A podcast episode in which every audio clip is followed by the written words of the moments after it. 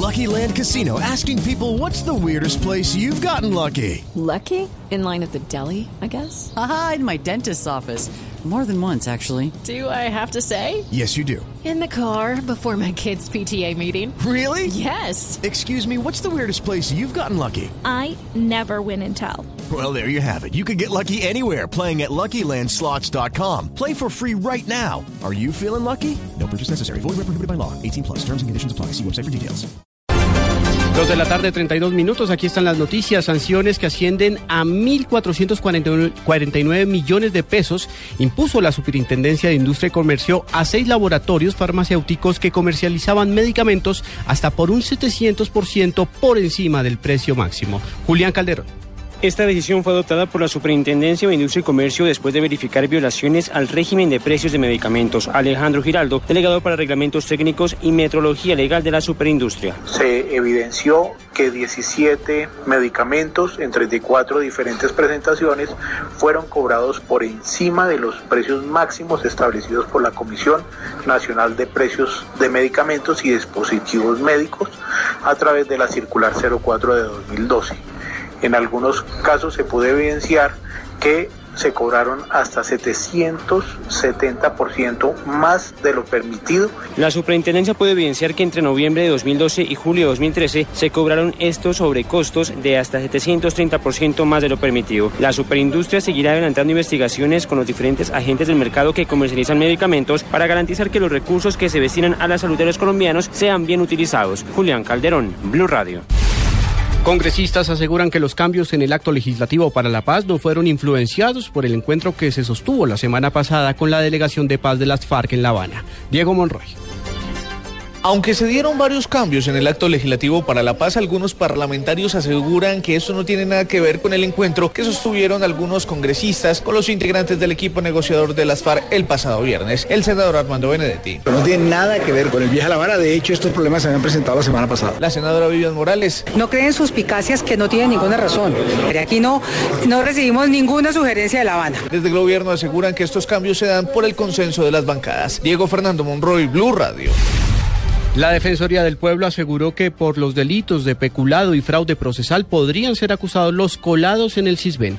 Mariana Bolaños. El defensor del pueblo resaltó la gestión de la Dirección de Planeación Nacional en el propósito de depurar al CISBEN y desmantelar la corrupción que se estaría generando por la entrega de subsidios sin el cumplimiento de los requisitos exigidos. En este sentido, el defensor propuso que cada uno de los casos donde existan presuntas irregularidades sea analizado y si hay lugar sancionado por una comisión anticorrupción. No tiene presentación que en una crisis como la que tiene el país en el tema de salud estemos subsidiándole la salud a 653 mil personas que le están quitando el espacio, como lo dijo el doctor Simón, al ciudadano de muy escasos recursos que sí lo requiere, que sí lo necesita. Jorge Armando Talora advirtió que los ciudadanos que se estén beneficiando de manera irregular del CISBEN estarían incurriendo en delitos como falsedad en documento y fraude procesal. Mariana Bolaños, Blue Radio.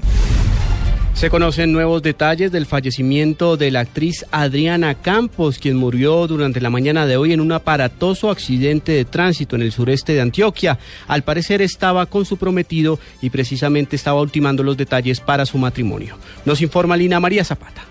Adriana Campos, nacida en Chaparral, Tolima, murió ahogada luego de que el vehículo en el que se desplazaba cayera al río Cauca. El mayor Juan Gómez, comandante de la Policía de Carreteras en Antioquia, explicó que los hechos ocurrieron en el sector conocido como Peñaliza, en el municipio de Salgar. En el accidente también murió Carlos Rincón, esposo de la actriz Campos. Eh, alrededor de las 6 de la mañana, en la vía que conduce de la Manza a la Primavera, en el sector Peñaliza, se produce un accidente de tránsito en el cual se ve involucrado un vehículo particular, en el cual se desplazaba eh, una pareja. En una hipótesis que estamos eh, estableciendo, el vehículo se sale de la vía y termina en el río Cauca, sufriendo volcamiento total. Infortunadamente los ocupantes del vehículo no pueden salir del mismo y pierden la vida en el lugar de los hechos por ahogamiento. Los cuerpos de los fallecidos permanecen en la morgue del municipio de Salgar a la espera de identificación plena.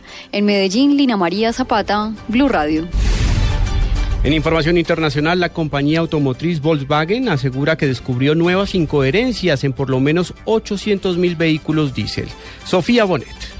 El grupo automotor de Volkswagen dijo que en una investigación interna consecutiva a las revelaciones sobre los motores diésel trucados, mostró incoherencias inexplicadas relacionadas con las emisiones de carbono de 800 mil vehículos más. Dicha estimación inicial pondría en riesgo aproximadamente de 2 mil millones de euros a esta compañía. Volkswagen, un coloso industrial que comercializa 12 marcas y presume de un volumen de negocios anual de 200 mil millones de euros, confesó a mitad de septiembre que había equipado 11 millones de carros en todo el mundo con un programa capaz de falsear los resultados de los test anticontaminación. Sofía Bonet, Blue Radio. Y ahora en Blue Radio, la información de Bogotá y la región. En noticias del centro del, país, Blue Radio conoció la agresiva forma en la que son atacados funcionarios de Codensa que se encargan de suspender el servicio de energía a los morosos, una labor que se convierte en profesión de alto riesgo e incluso de vida o muerte. Carlos Albino.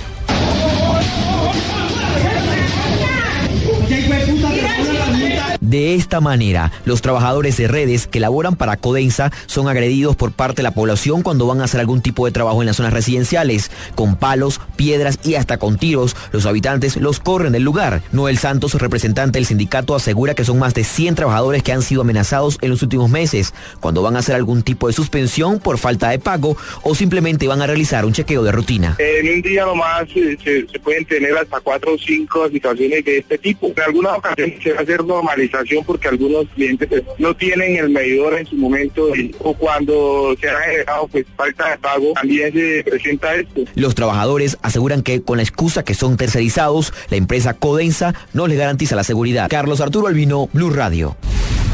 El distrito autorizó el cierre de dos carriles de la calzada norte de la avenida Calle 26 en inmediaciones al Aeropuerto Internacional El Dorado, esto para adelantar obras de conexión. David Gallego. Los ministerios de Educación y de las TIC se unieron para presentar la implementación de las nuevas tecnologías en las aulas de clase que han cambiado sustancialmente la manera de aprender y enseñar. La ministra de Educación, Gina Parodi, presentó nuevos aplicativos en varias competencias estudiantiles y de apoyo para estudiantes y profesores con discapacidad. Parodi afirmó que esas estrategias han ayudado en temas como la deserción escolar. Bajaron la deserción escolar en aquellos colegios en donde se implementó el uso de las TIC con buenos contenidos, bajó, mejoraron las pruebas saber, mejoró la posibilidad de entrar a la educación superior. Entonces, los resultados de Colombia son resultados muy positivos. Según la ministra, gracias a las TIC se disminuyó en un 3.6% la tasa de repitencia escolar y en un 4.3% la deserción, lo que significa que 162 mil estudiantes permanecieron en el sistema educativo gracias a las nuevas plataformas tecnológicas. David Gallego, Blue Radio. Ampliación de estas y otras informaciones en blueradio.com. Continúen con Blog Deportivo.